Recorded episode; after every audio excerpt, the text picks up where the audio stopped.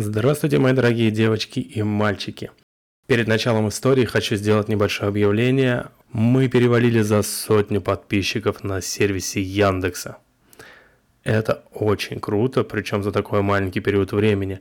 На втором месте идет Apple, а на третьем Google. Не сбавляем темп, подписываемся, а те, кто слушает в Apple, могут еще поставить оценку и написать отзыв. Сегодняшняя наша история называется «Фобия». Устраивайтесь поудобнее, я начинаю.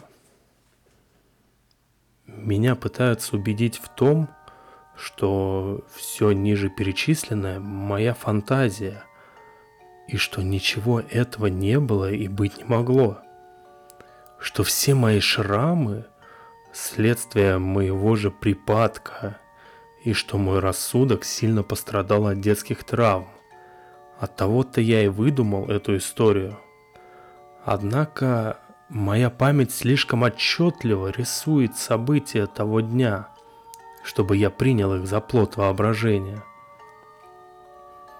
Если переложить историю моей жизни в стихи, получится отличная ода одиночеству. С самого детства мне казалось, что в моем существовании другие дети вспоминали лишь в тех случаях, когда возникала острая необходимость дружно над кем-то посмеяться, потыкать в кого-то пальцем или кого-то побить. Понятное дело, что такое травмоопасное для души начало жизни не могло остаться без последствий. Я стал бояться людей. Мне всегда было неловко в небольшой компании, а что происходило со мной в толпе – в каждом лице я чувствовал общий укор, общее презрение и общую же насмешку. Сам не понимаю, как во мне умещалась такая палитра чувств. Мне казалось, что люди вокруг вот-вот прыснут со смеху или разом отвернутся с таким видом, с каким обычно отворачиваются от немытого бомжа – я понимал, что все это выдумано мною, что людям нет до меня никакого дела. И это понимание не раз спасало меня от панического бегства из людных мест.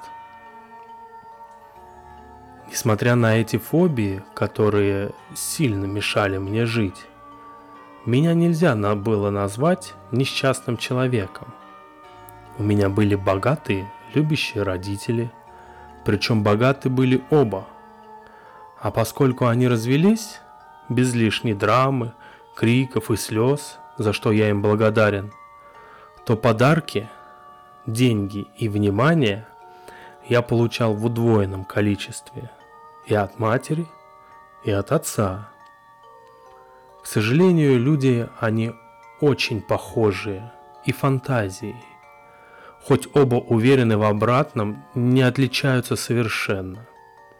Так что подарком ко дню окончания института и от того, и от другого оказалась квартира.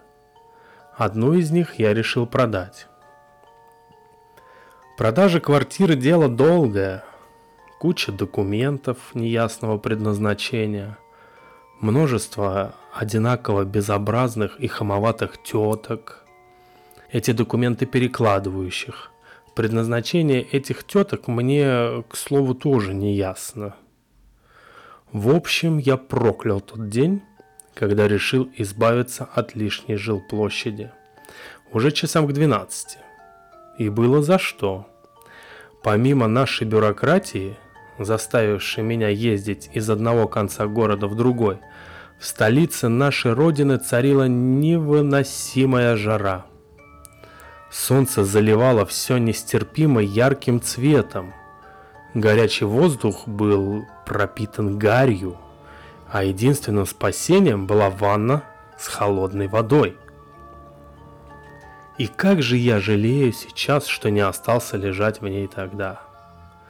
Из-за моих фобий в метро мне особенно неуютно. Замкнутое пространство с кучей людей. Что может быть для меня хуже – Однако, мужественно превозмогая свои нелепые детские страхи, Я раз за разом заставлял себя спускаться туда. Мое состояние в тот день было вполне обычным. Снова эти мнимые насмешки, гримасы, снова мнимый укор.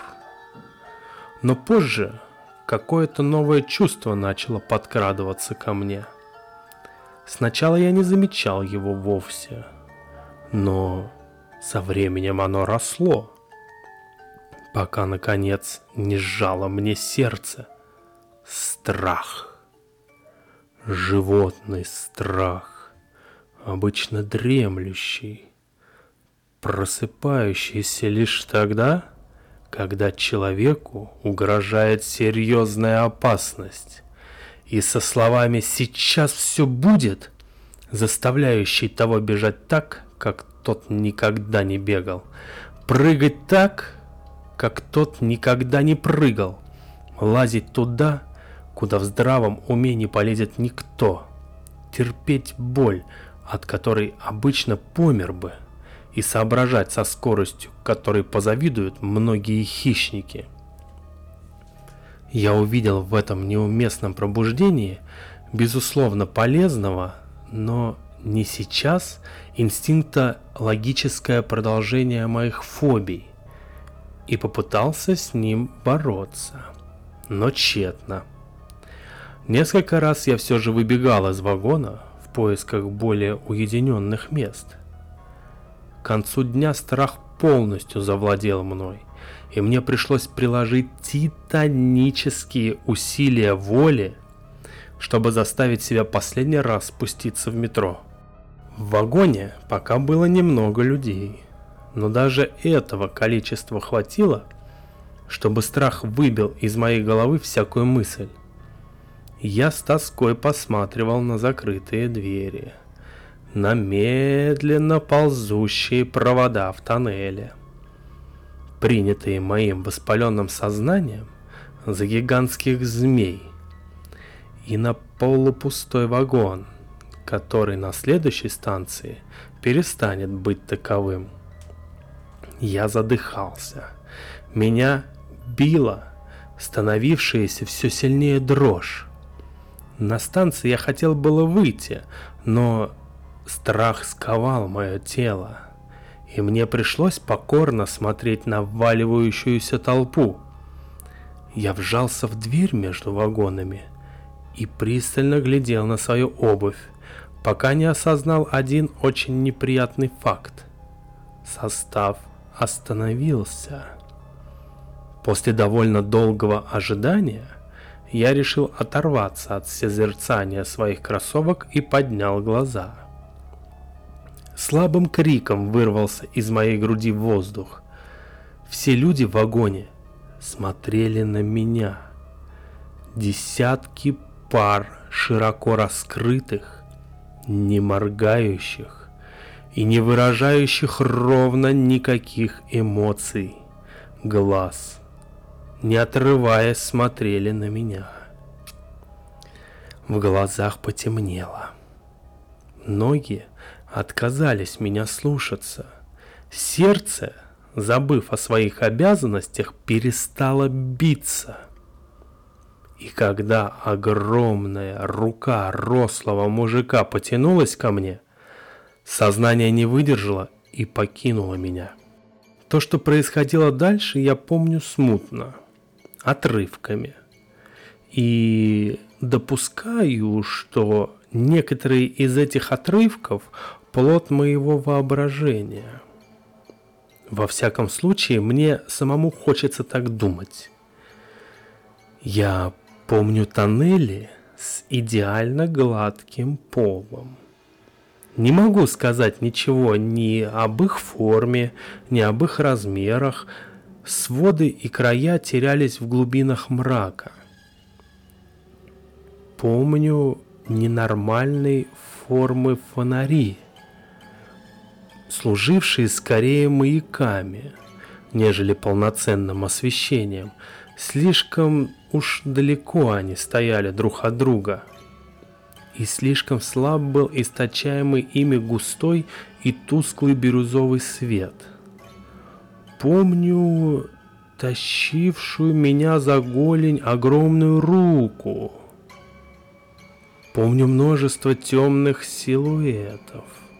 Помню, наконец, фантастических размеров помещения с чем-то наподобие алтаря в центре. Его контуры были обозначены все теми же фонарями, и те из них, что были наверху, я принял бы за звезды, если бы не слишком правильное их расположение.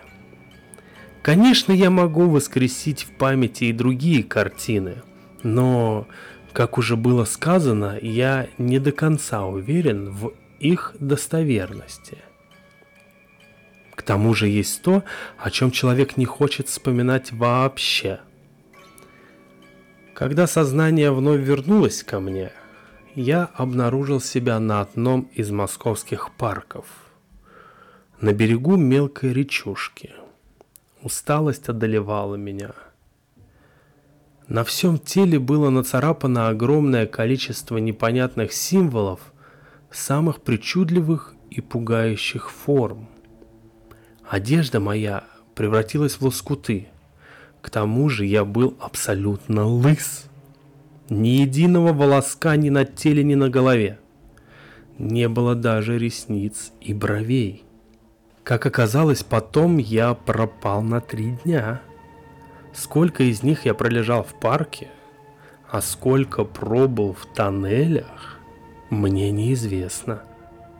Мне неизвестно и то, что это за тоннели и что со мной делали – Загадкой остается для меня предназначение того огромного помещения и природа его происхождения. Но больше всего меня интересует другой вопрос. Было ли это помешательство вызвано какими-то неведомыми мне силами, или же это истинное лицо тех людей? Конец. Не забудьте подписаться, поставить лайк, то есть оценочку на сервисе Apple. И до новых и удивительных встреч. Пока-пока.